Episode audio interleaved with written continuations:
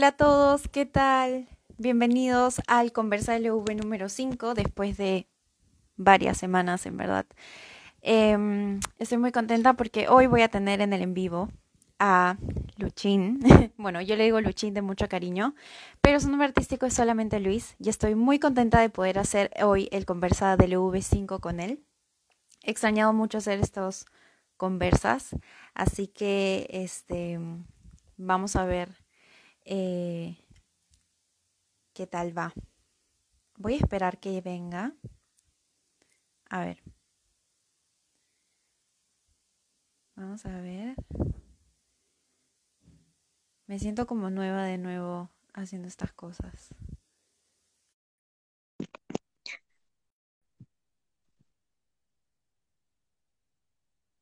Ya, ya, ya. Ya. Te conecté. Hola. ¿Cómo estás? Estoy bien. Me encuentro en Me- un buen lugar ahora. Sí. ¿Y tú Me alegra estás? mucho. Bien, muy bien también. Debo decir que hasta cierto nerviosismo, ¿ah? Porque no hago esto hace semanas y ya siento que he perdido la, la práctica. Ay, bello, que es la primera vez que participo en un live. Ay, estoy muy contenta que sea conmigo. Sí, es un honor, de hecho, estar en esta plataforma contigo. Siempre he Oh. querido ver cómo funciona y por fin puedo ser parte de la dinámica. Gracias, gracias, Luchín. Ya dije que probablemente te diga Luchín muchas veces porque así te digo de cariño, pero el nombre es solamente Luis, ¿ok? Por si acaso, por si acaso. Sí. Y bueno, eh, hoy día tengo algunas preguntas ya para hacer y vamos a comenzar porque a veces el tiempo nos queda corto, entonces para ir con calma y no estar corriendo al final. Dale. Ok. Bueno, para empezar, em, tal como puse en la descripción de la foto de hoy, eh, cuando, cuando hablo siempre de mis invitados antes de eso, eh, tú estudias música con la especialidad de canto popular. Así es. Entonces, no sé si podrías contarnos eh, a, a las personas que se vayan a conectar en un rato y a las que lo vean después, eh, un resumen de cómo llegaste a estudiar esta carrera. A ver, eh, hagamos un rollback al 2015, que es donde yo me encuentro en quinta secundaria, y yo decido por mi, primera inclinación en la vida por los libros, es que decidí estudiar literatura. Y qué no mejor que en la católica, porque tenía este el ITS, que es una modalidad para poder ingresar eh, por notas en- que ha- has sacado en- en tu secundaria, para in- ingresar directamente a la Cato. Y entonces, cuando tú postulas una carrera como literatura o psicología o comunicación audiovisual, te dirigen a la Facultad de Estudios Generales Letras. Entonces yo decidí, eh, bueno, estudiar esta carrera de literatura, pero para eso primero iba a estar dos años en letras. Antes de que acabase el año escolar, ya había ingresado a la PUC y dije, ¿y qué pasa si no me gusta literatura?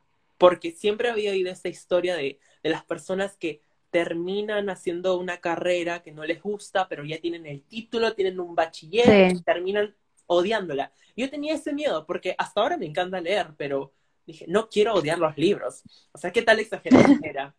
Después llegó mi primer ciclo en la universidad y terminé odiando literatura. No quiero entrar a detalles por qué, porque, bueno, voy a decir muchas palabras a veces. Largas historias. Largas historias. Diga. Sí. Pero la verdad es que estuve buscando dentro de todas estas carreras que me ofrecían cuál era la que menos me desagradaba. O sea, no la que más me gusta, sino la que menos me desagradase. Wow.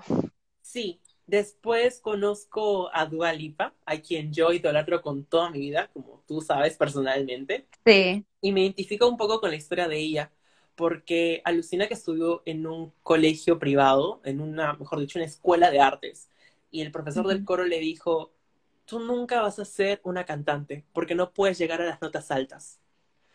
Y Ah. esa historia la estaba diciendo en un programa matutino en Estados Unidos, de hecho uno de los más vistos. Entonces, ¿qué tal glow up de cuál era su historia, su pasado y cuál era entonces su presente? Y a mí Ujú. siempre me habían dicho cualidades como, bueno, cosas como tú no tienes de repente las cualidades, nunca te he visto antes en eso, entonces, Ah. entonces no, no das para la carrera, pero, pero al final tomé un test vocacional, cuestión que creo que mucha gente tiene que hacer en un cierto punto de su vida, porque siempre nos fuerzan a nosotros a, terminando la secundaria, tenemos que de frente escoger una carrera, pero ni siquiera estamos tan seguros de nuestra orientación sexual o de si queremos, este, no sé, ser vegetarianos o seguir comiendo carne. Entonces, ¿por qué de frente escoger algo que nos va a definir de por vida? Y este test me ayudó mucho a encontrarme conmigo mismo y aquí supe que las artes escénicas eran lo mío. Aposté por la primera opción que era música. Me tomó un año, de hecho, prepararme para postular, porque admito que no tenía las cualidades, pero poco a poco las fui consiguiendo. Y gracias a Dios ingresé a la escuela ya hace dos años. Sí, este va a ser mi tercer año. Qué rápido pasa el tiempo. Qué rápido pasa el tiempo. Qué rápido pasa el tiempo. Y justo ahora lo que dices de, claro, estas críticas, estas vocecitas que, sobre todo cuando uno quiere dedicarse al arte, quizás no te han visto haciendo las cosas. Eh, claro, viene eso de, ah, pero seguro, no sé qué. Yo siento que, por ejemplo, y me ha pasado a mí también, y tú lo sabes, estudiar arte en el Perú es también viene con ciertos comentarios difíciles, ¿no? Como que estás seguro, em, no sé, como que eh, no es rentable, ajá. Y esos tipos de comentarios, yo no sé si hay alguno en especial que tú recuerdes y que, digamos, te dejó pensando un momento cuando te lo dijeron. Bueno, incluso para literatura me preguntaron, me dijeron, te vas a morir de hambre entonces. Y yo como que, ¿qué? Disculpa, perdón. Pero en realidad, cuando se trató de música, no era un miedo a, a de qué va a vivir él, sino él tiene las cualidades Em, de hecho, yo digo que en esta historia habían tres tipos de personas. La primera era la gente que, por querer protegerme, me desanimaba a postular. No me decía, anda, estoy en una academia, mira tutoriales de YouTube, busca cualquier herramienta. No. Y ese tipo de gente era mi mamá, porque tenía un miedo de que a su hijo lo vaya a hacer el ridículo, de que vaya a ser humillado. Y yo comprendo ese miedo, pero también hay que, hay que ayudar a tus hijos a que emprendan, vuelen solos porque no van a estar siempre en el nido. Luego tenías esta gente que de manera condescendiente, pero poco confiada, me apoyaba. En Ríos estaba mi papá, quien decía, oh, sí, tú tienes un buen gusto musical, este, tú podrías ser un buen compositor, un productor. Pero papá, yo quiero cantar. Y, y él no, no veía en mí un talento pero es que ninguno de los dos me, apoyó en eso, en, decir, estoy en una academia, vamos, ponemos un profesor particular, anda un coro. Nunca tuve ese apoyo, pero quienes sí me daban ese apoyo eran el tercer tipo de persona, como amigos, un que otro primo, mi hermana. Ellos siempre apostaron por mí gracias a mi convicción.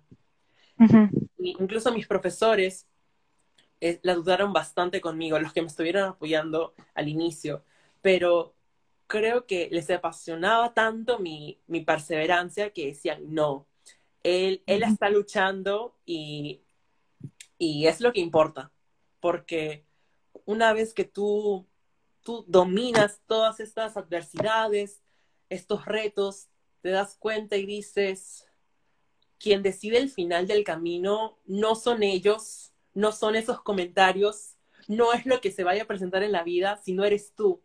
Tú decides cuándo, cómo, dónde, con quiénes vas a acabar o si quieres seguir. Y acá sigo, sigo adelante. Todavía tengo un montón de, esos comentarios que rondan por mi cabeza o cuando doy una presentación, pero lo que importa es, es seguir adelante. Te caes una vez y bueno, te levantas dos veces, así. Y eso es algo que en verdad admiro mucho y se nota cuando alguien realmente está apostando por lo que hace. Y siempre van a haber esas voces y siempre van a haber esas personas. A veces quizás somos nosotros mismos, ¿no? Como que quizás a veces nuestros pensamientos quieren sabotear nuestros intentos por hacer lo que nosotros queremos. Em, pero siento que siempre, de alguna u otra forma, la pasión gana y se muestra en cada cosa que hacemos. Y eso es algo que yo, por ejemplo, también vi en el cover que hiciste hace poco, que digamos que fue tu primer cover como oficial con la canción eh, Bailar contigo, que es una canción que todo el mundo conoce y que en verdad, ¿quién no ama esa canción, la letra, la vibra y, va mucho también contigo, con tu personalidad? Y en verdad a mí me pareció muy genial porque tuvo todo un concepto, los colores, las, los GIFs, los mensajes que ponías en las redes, incluso las tomas. Eh, ¿Cómo fue la travesía de decidir, ¿no? Decidir pasar por todo eso y decir, voy a hacer este cover, voy a hacerlo así, así. ¿Y, ¿Y qué significa esa canción para ti? Yo supongo que ahora tiene como un significado más especial del que ya tenía porque, hey, es la primera, es como una de las primeras muestras así en público que tienes de esa cosa que tú amas y tanto defiendes, ¿no? Definitivamente. Pues Bailar contigo es una canción de Messier Periné, una banda de Colombia. Yo, de hecho, digo esto, adoro a Colombia bastante por el sonido que transmiten siempre. He admirado y todavía admiro a cantantes como Juanes, bandas como Don Teto, Carol G. Este, sí, soy muy diverso en esos aspectos. Y Messier Periné es uno de esos grupos a los que yo admiro con toda mi vida. Me gustan muchas de sus canciones, pero Bailar contigo fue la primera que escuché de ellos. Siento que tiene un mensaje bastante bonito, tierno, eh, que es bailar con alguien sin parar, donde sea, con quien sea, y la vida se vuelve una pista de baile.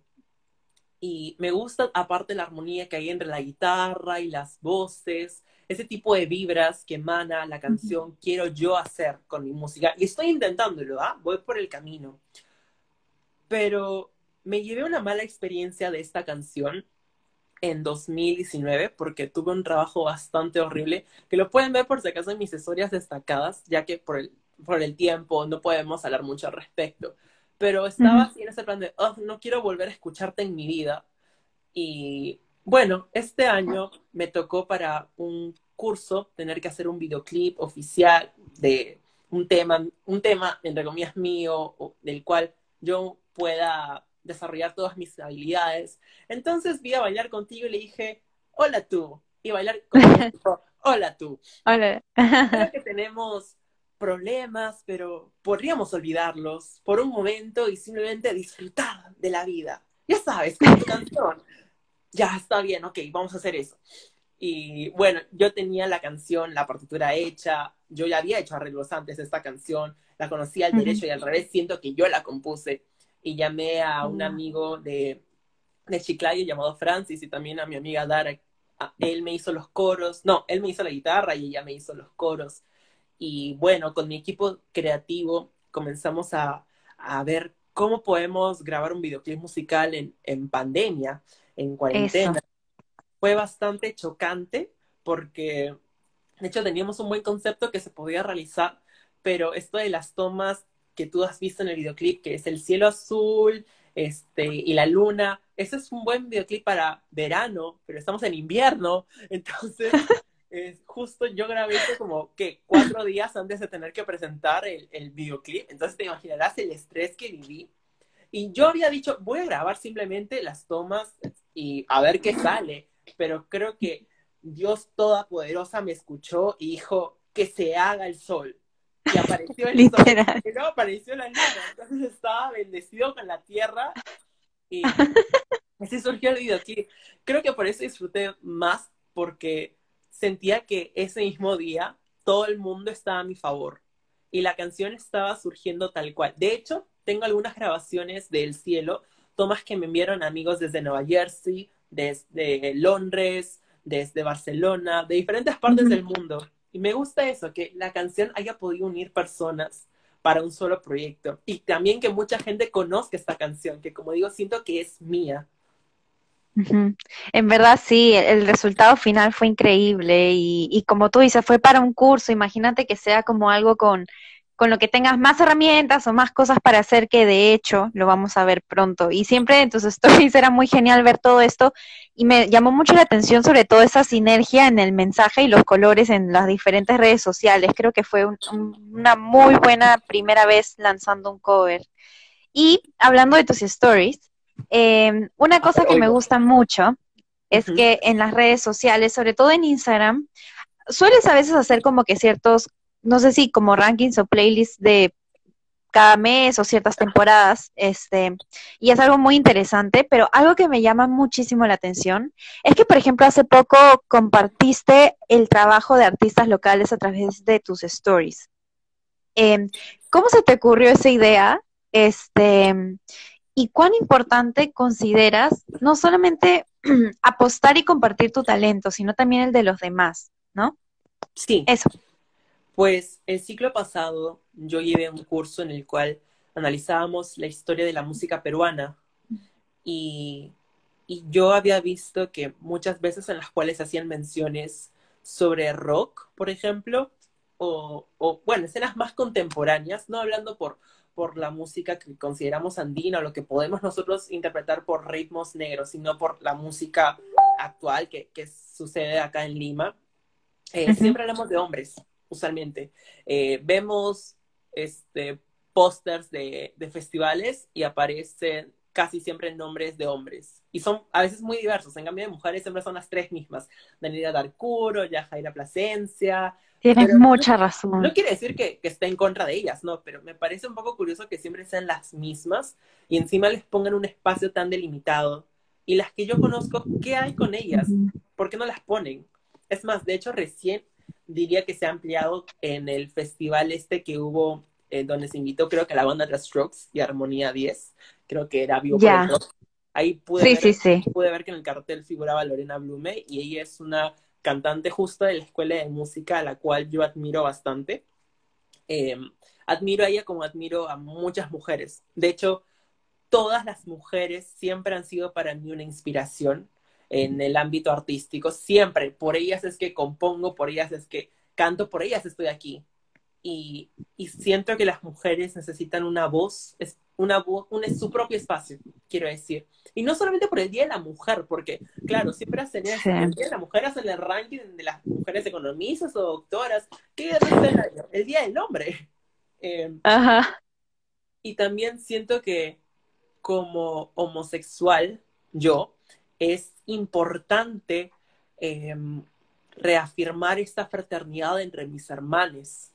Entonces, es por ello que hice este playlist como colectivo en el cual pueda congregar tanto mujeres como hombres no heterosexuales, personas no heteronormadas, ya que el artista necesita, como digo, su espacio, pero el artista hombre heterosexual ya tiene todos, entonces, ¿qué hay del resto?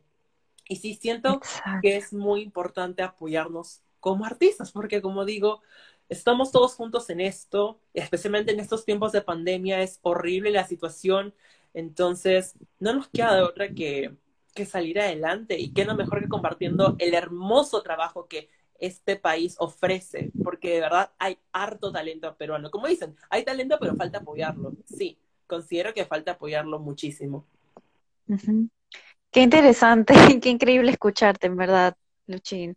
Y en verdad no me había puesto a pensar en el tema de la escena local y sobre todo los nombres que tú dices pertenecen bastante al espectáculo peruano, ¿no? O sea, es, digamos, de, de los que salen en la tele, de los que, digamos, su vida privada lo conoce todo el mundo y cada uno elige la forma en la que exhibe su trabajo, pero claro, eso hace como que haya cierta desventaja con otros artistas, otras artistas que, que buscan también cierta exposición, ¿no? Que es importante a fin de cuentas cuando quieres hacer tu trabajo.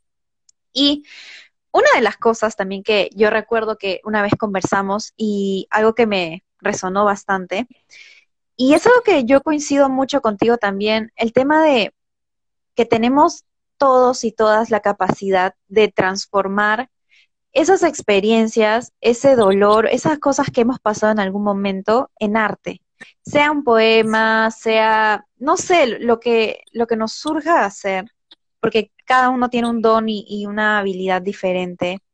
Este, ¿sientes que esto se aplica a tu vida y, y cómo, cómo ves eso, no? En, en tu experiencia.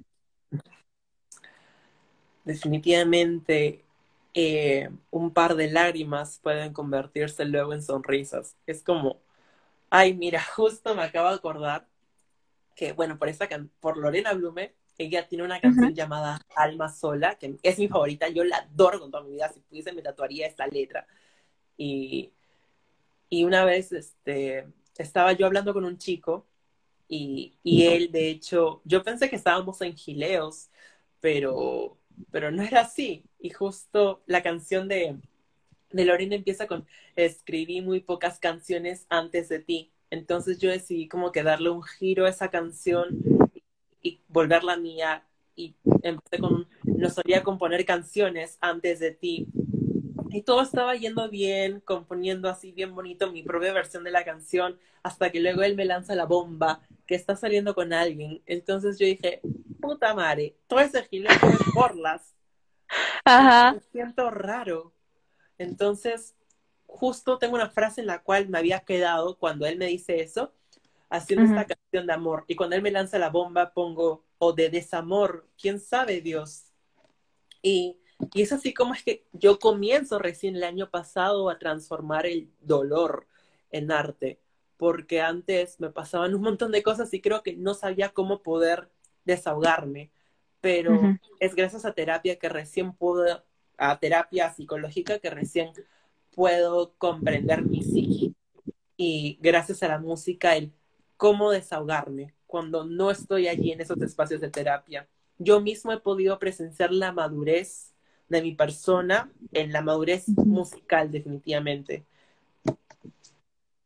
Wow. Y, y justo hablando de esto, de, de, que tú estabas en pleno proceso de creación, cuando yo sé que tú haces ciertas como no sé si estoy diciendo bien como ediciones, composiciones. Eh, ¿Qué te causa cuando, no sé, qué te causa poder escuchar o leer esas cosas que tú haces?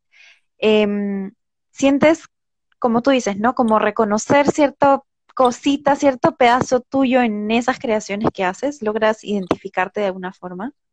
De hecho, me asombra mucho porque digo, wow, ese he sido yo, ¿E-, eso yo he hecho, no puedo creerlo, o sea, suena genial. Y, de hecho también mi psicóloga, como, como algunos amigos han, han podido ver este, esa capacidad que he tenido para componer. Y de hecho, a veces he pensado en, en componer, y lo he hecho, he compuesto como para otras personas o pensando en otras personas. Me, me parece súper genial lo que uno puede hacer con, con pensar en solo una nota o en solo una palabra y ¡boom! Tienes un poema lírico, tienes un poema melódico. Qué hermoso. Y siento que igual cada uno, cada uno hace como te dije, ¿no? Siento que cada uno tiene su propio don, su propia habilidad. Y siento que cada uno siempre deja algo de, de sí en esas cosas. Y también hay otra cosa que creo, y es que de todas formas somos políticos en lo que hacemos, porque en cada cosa que hacemos dejamos un mensaje y una postura. Y yo tengo esta pregunta también, o sea, em, digamos, sabemos que el arte de por sí, el, el, teatro, la música, la poesía y todas las formas de arte que existen, son herramientas que nos permiten como que proponer, dialogar, eh, cuestionar, luchar por ciertas cosas. En tu caso, ¿cuáles cosas crees que son parte de ese fin o cuál sería el fin principal que persigues con esta carrera de música, de canto en, lo específico y, y, con todo este, este sueño y estas, estas ganas que tú tienes, ¿no? ¿Cuál sería uno de esos fines más importantes para ti? ¿Qué mensaje te gustaría dejar, ¿no? Creo que esto surge cuando yo, yo escucho mi propia música. Es como, te digo, ¿de veras fui capaz de hacer eso? Entonces siento que me enfrento a mí mismo, me enfrento a ese, ese, esa idea que ronda por mi cabeza de, tú apenas puedes entonar do y de ahí no puedes hacer más, pero oye, ¿qué acabo de escribir? Y encima de repente he escrito algo fuerte, como por ejemplo con esa canción que te dije que yo compuse en base a otra canción. Eh, fue un momento un poco chocante para mí, pero después yo mismo me estoy diciendo, oye, de veras esto pasó, reacciona, este es el mundo real. Y a veces uno no quiere ver el mundo real. De hecho, siempre intenta evadirlo. Pero creo que es a través del arte que uno mismo puede expresar su verdad. Y de esa forma logró cometer otro segundo valor, que sería el desahogo ya que a través del arte podemos decir lo que no podemos llorar, lo que no podemos gritar, lo que no podemos decir, oye, sí, yo, yo me siento identificado al 100% con esto. Y hablando de eso, cuando te identificas con alguien, cuando sabes lo que la otra persona está pasando, em, la empatía es otro valor el cual siento que es parte de, de, mi, de mi arte, de, de mi música, de hecho. Eh, eh, más bien, esto me hace acordar justo un álbum que escuché ayer, se llama Fetch the Bolt Cutters de Fiona Apple, el cual le digo a todos acá que lo escuchen porque de veras es el álbum del año. Tiene bastantes cosas que decir. Em, me hizo, em, me hizo de hecho reflexionar bastante una canción llamada uh, For Her, en la cual utiliza una frase un poco fuerte que dice, You raped me. Su traducción en castellano sería, tú me violaste. Y, y wow, eso de veras suena un poco fuerte, pero, pero es que hay cosas que no se pueden evitar, cosas que no se pueden decir. De repente, porque para ti no ha pasado, no quiere decir que no exista. A mí nunca me ha dado COVID, pero eso no quiere decir que el COVID no exista. Lo tenemos alrededor, de hecho. y, creo que cuando mucha gente llega a comprender estos mensajes, surge este último valor que también voy a mencionar como parte de mi fin artístico, que es la masificación, cuando muchas personas se sientan unidas, sientan que tienen algo en común. Eh, unimos diferentes culturas, cuestión que creo que necesitamos ahora mucho más que nunca.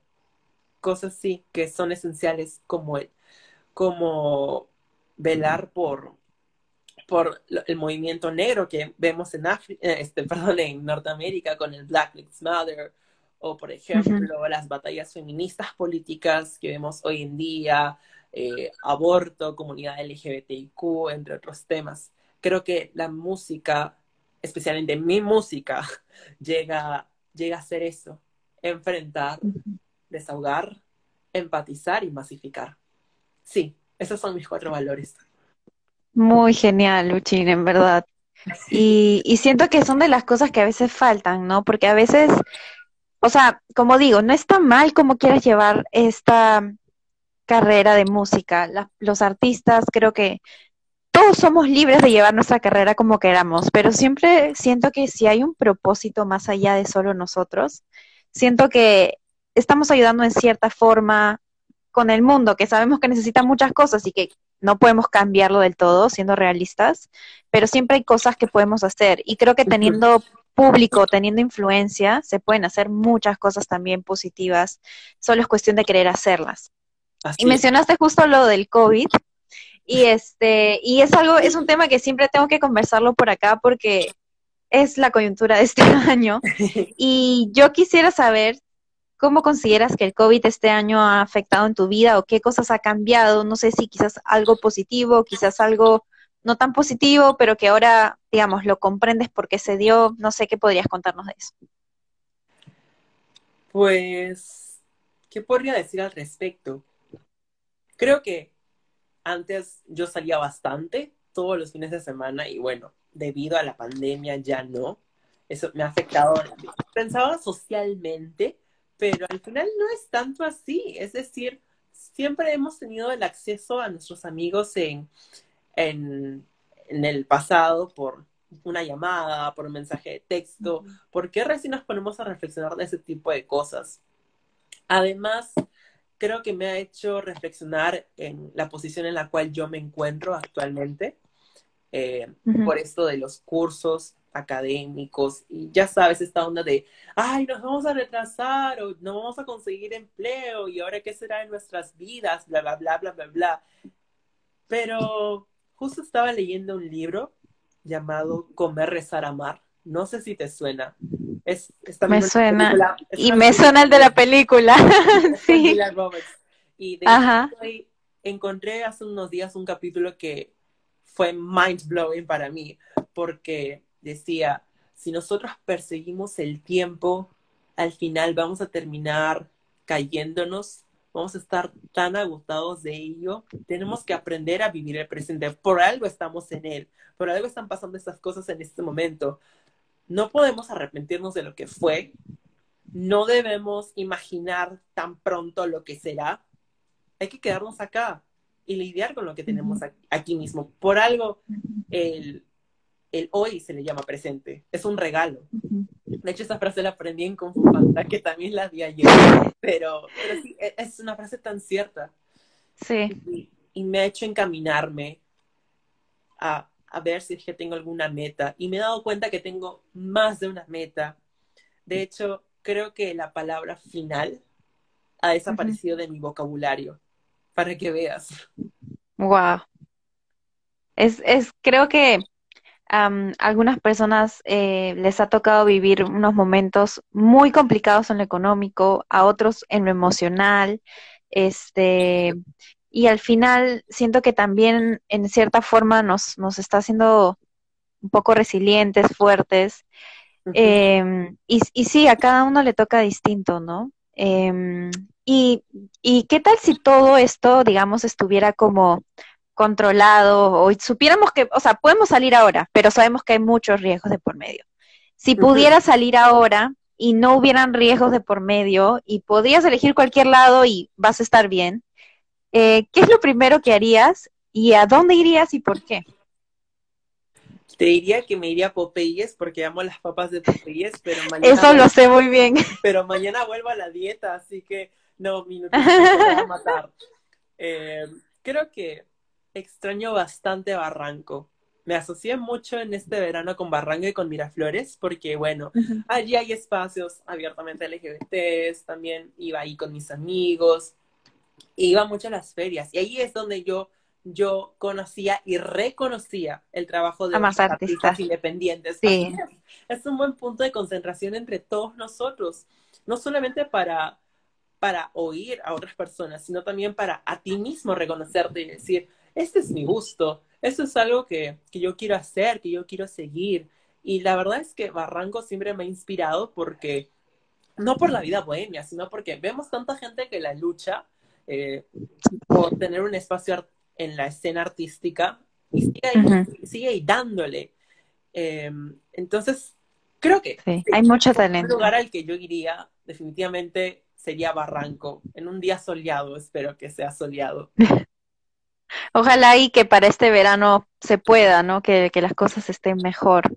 Y ahora, este, yo siempre digo que en los conversas al final guardo preguntas, una o dos preguntas, que, que me parecen como un tanto más como propias y que, y que son una linda manera de cerrar los conversas, que en verdad ha estado muy interesante poder conversar hoy. Este, voy a decir entonces la, una de las dos preguntas finales que tengo para, para el, en vivo. Ok. Una de ellas es, si pudieras dar un consejo a alguien que quiera atreverse a hacer aquello que se muere de ganas por hacer, pero tiene ese miedo, esa inseguridad de qué será intentarlo, qué pasará, fracasaré o no, ¿qué le dirías a aquellas personas que tienen todas esas ganas de empezar a hacer lo que realmente les gusta? Yo tuve esa, esa misma situación cuando fui de hecho a la, a la academia de canto a ver qué tal me iba con mi voz. Y, y yo pensaba, ok, eh, yo, yo sé que canto mal y, y bla, bla, bla, bla, y, y, siempre me metí un discurso negativo, pero ese también era el problema. Estoy pensando en negativo. ¿Por qué no mejor pensamos en realismo y positivismo a la vez? O sea, ya, yo, yo Em, canto mal porque no he tenido una formación artística decente. Pero, ¿dónde estoy ahora? En un espacio en el cual puedo aprender, aprender y reaprender, borrar todo lo que yo, yo he ido recolectando con el tiempo y reaprender. Ahí está el detalle, en, en reconstruirse siempre y, y mirar hacia adelante con positivismo intentarlo, porque yo también decía, que canto mal, pero es que nunca he intentado esas cosas que me habían enseñado. Porque luego es que poco a poco fui, fui practicando y ahí es que digo, oh, no es que canto mal, es que no hacía estas cosas bien o estas, estas cosas mal. Y me di cuenta que tengo también más de una sola habilidad, porque como te dije, yo, yo estoy en canto popular, pero hago más que solo cantar, compongo. Eh, se puede decir que produzco, hago también mis propias mezclas, mis remixes. Sí, entonces. Y eso, lo, y eso lo escuchamos en tu cumple también, y eres muy bueno en eso también, en verdad. Sí. Gracias. Y, Y ahora tengo la última pregunta. Este, y bueno, antes de decir la última pregunta, que ya es para cerrar, quiero agradecerte de nuevo por haberte conectado. Ha sido muy genial poder conversar contigo hoy. Este, hay cosas que ya que ya había escuchado yo, hay cosas que yo sabía que necesitábamos hacer un video de esto y dejarlo por acá, porque para alguien siempre le va a servir. Y ahora viene la última pregunta que, que con esta cerramos el en vivo y te agradezco muchísimo también por estar acá. Sabes que te quiero un montón y, y somos parte ambos de este crecimiento y de este luchar por lo que queremos y, y es muy lindo ser parte de esto también. Ahora voy a dejar la última pregunta, que es un toque larga, pero vamos. bueno, estoy segura que viene en verdad un lindo futuro para ti. Y me encantaría cerrar con esta como pregunta sorpresa. Em, bueno, si pudieras dedicarle una canción a Luis de 15 años, ¿cuál le dedicarías? Y finalmente, si pudieras decirle una frase o un mensaje cortísimo, ¿qué le dirías de todas las experiencias que se vienen en su vida? Hmm. Una canción que le dedicaría a él. Pues, wow. tengo, tengo un mensaje que le podría dar, pero una canción específica.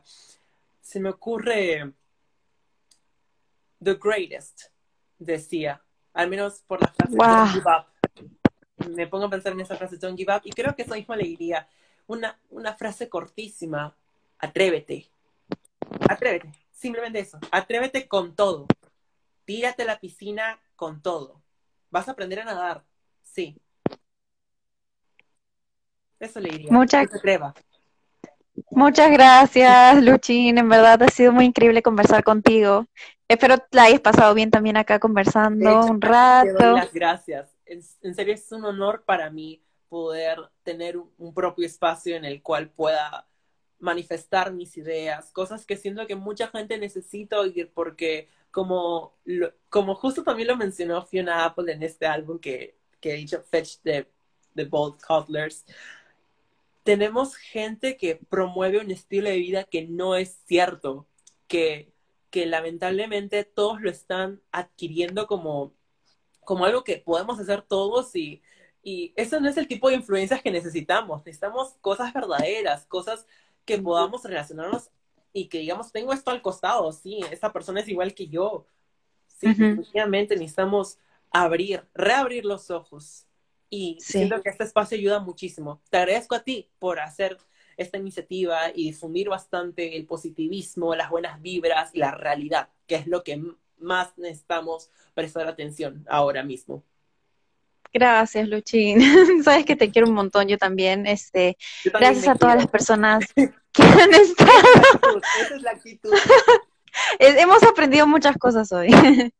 y en verdad, muchas gracias. Gracias a todos los que han estado aquí. Voy a guardar el en vivo para después que más personas lo puedan ver, lo podamos compartir. La he pasado genial y muchas gracias por estar hoy. A todos nos vemos y un abrazo. Cuídense mucho.